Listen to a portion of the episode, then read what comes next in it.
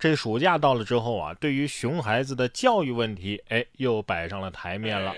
前段时间呢，就有一位小学生啊厌学，被家长送到了工地搬砖。妈妈说了。哎呀，现在同学都想跟他去。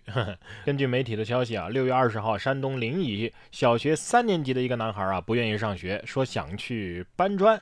呃，妈妈李女士呢，就把他送到了朋友的工地去做体验。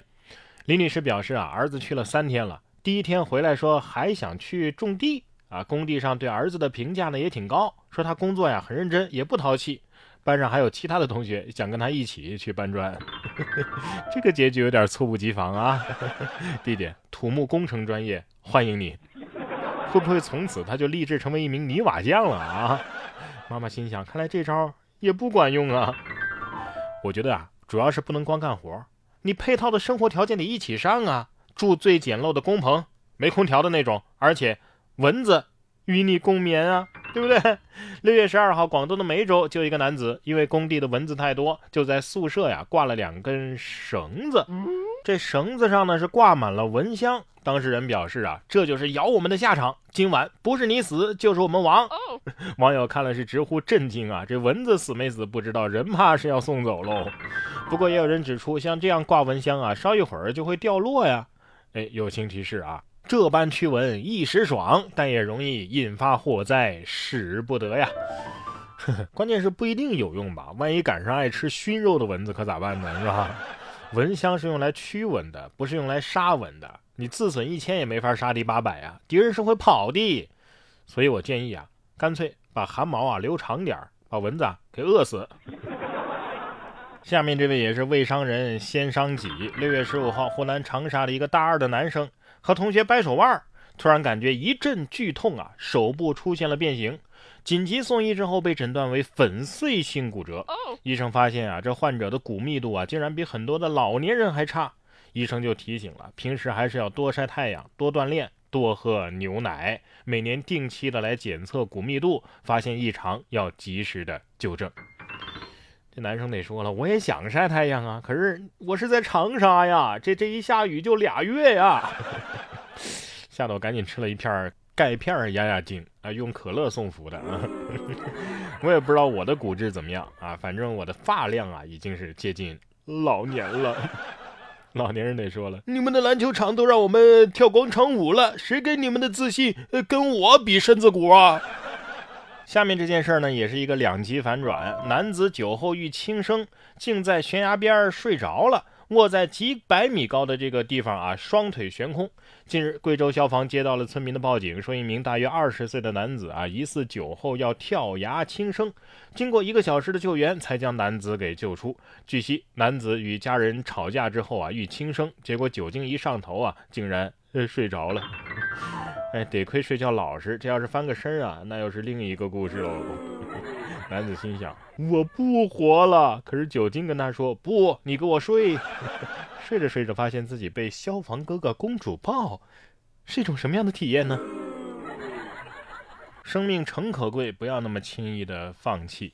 下面这位呢，则是要被地球人开除球籍。美国超四万人请愿，别让贝索斯重返。地球，这贝索斯啊，在七月二十号的时候就要前往太空旅行了。六月二十号，商业内幕报就报道了，有超过四点一万人签署了请愿书，要求别让这亚马逊的 CEO 贝索斯前往太空之后再重返地球。亚马逊的创始人、超级富豪杰夫·贝索斯此前高调地宣布，他将在七月二十号乘坐新谢泼德飞船前往太空旅行。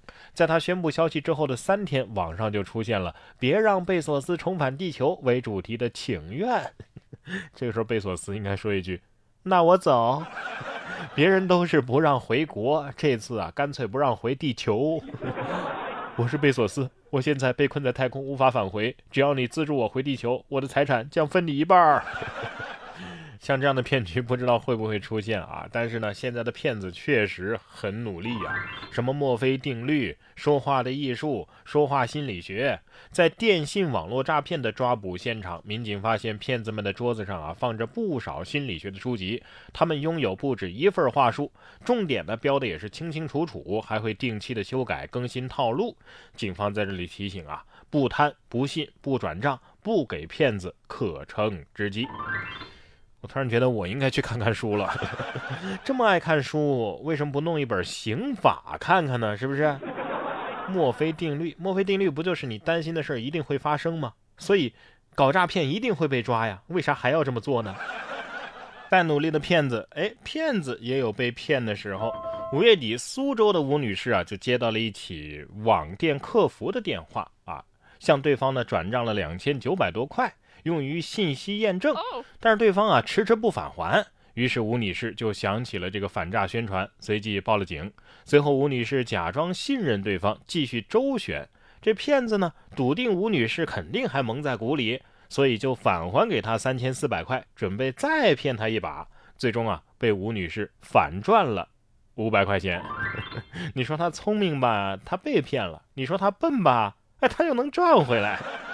哎，那骗子能不能报案说他被骗了呀？这骗子肯定是看对方是个小姐姐，想入非非了，然后就上当了。你看，又把私人感情带入到工作当中了吧？其实不管是骗与被骗啊，都是错误的行为。而在我们的生活当中啊，有很多错误的行为是我们自己没法意识得到的，比如说。为了吃够自助餐的钱，我们把自己的肚子给吃撑，最后进了医院了。家里堆满了没用的衣服，一直舍不得处理掉，直到连行走都困难。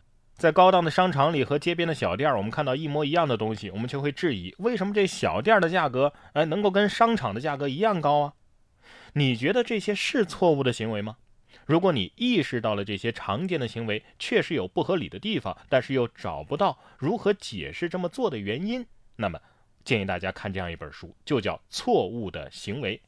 在这本书当中啊，这种错误的行为其实是加了引号的，并不是说这些行为能够给人带来实质性的伤害。作者呀，把它叫做不合理的经济行为。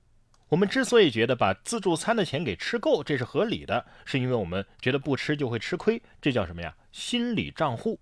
我们掉了一百块钱的痛苦要大于我们捡到一百块钱的开心，是因为我们觉得自己拥有的东西往往会更加的珍贵，这叫禀赋效应。这就是作者通过场景化的故事啊，向我们解释非理性经济学的一些行为，同时他也教我们应该如何纠正这些非理性的行为，并且学会在生活当中啊做出正确的决策。他研究的这些行为为经济学做出了巨大的贡献，也因此荣获诺贝尔经济学大奖。那么在然哥读书会当中呢，最近就更新了这本书《错误的行为》，欢迎您打开微信搜索“然哥脱口秀”，关注然哥的微信公众号，加入到读书会当中，我们一起走进这本书中，让这位诺贝尔奖的得主帮我们解读理性的行为人生吧。然哥读书会是我发起的一项读书分享会，在这里我为大家精选了全球一百本好书，每期十五分钟以上的拆解和精读，帮你把每本书给读懂读透，助你实现全方位的提升。打开微信搜索“然哥脱口秀”，打开微信搜索“然哥脱口秀”，关注这个公众号，根据引导就可以加入我们了。我在这里等着你。